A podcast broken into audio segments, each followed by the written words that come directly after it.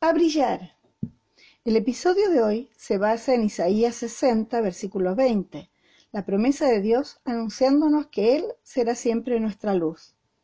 Nos referiremos además a Génesis 1.3 y a Juan 1.5, que nos revelan que esta luz prevalece sobre las tinieblas. Y oraremos, finalmente, con las palabras de David en el versículo 1 del Salmo 27. Aunque vivo en Chile, gracias a la tecnología mantengo un fluido contacto con mi familia y amigos de mi Buenos Aires querido.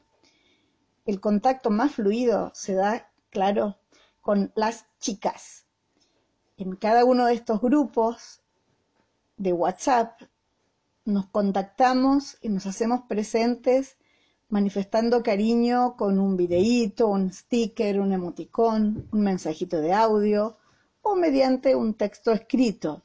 Es algo muy simple y hermoso que, que, mantiene vivos los lazos con las compañeras y compañeros de la educación básica y las compañeras de educación media.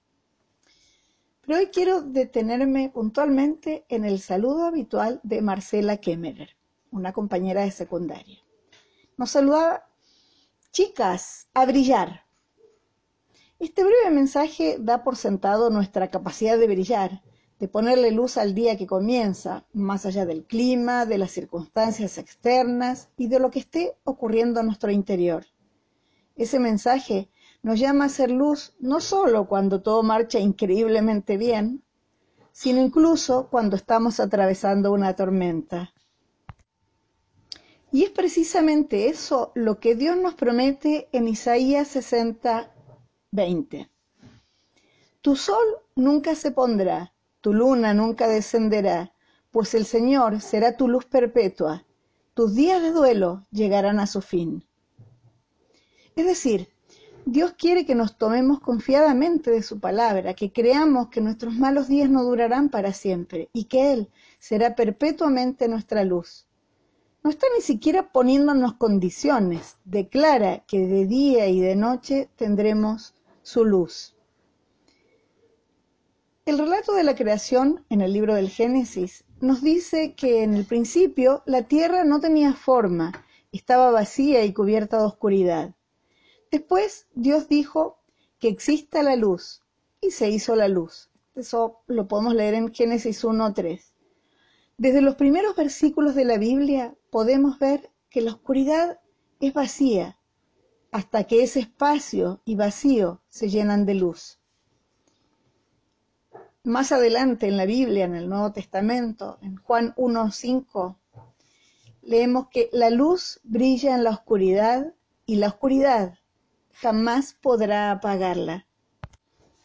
De nuevo, Dios nos muestra que Él es nuestra luz y que con Él la oscuridad no puede vencerla.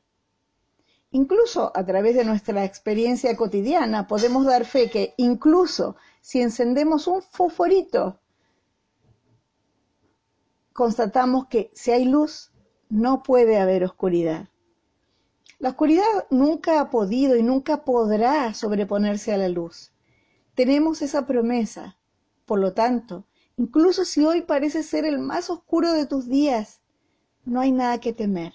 Jesús es nuestra luz eterna y días más brillantes están por venir. Te invito a que nos pongamos delante de la presencia del Señor y repitamos, degustando, haciendo propios y guardando nuestro corazón estas palabras de David en el Salmo 27, versículo 1 y también las de Juan 1.5. El Señor es mi luz y mi salvación entonces, ¿por qué habría de temer?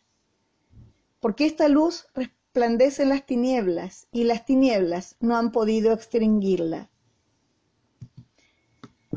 En el nombre de Jesús lo presentamos y pedimos y por eso decimos amén y amén.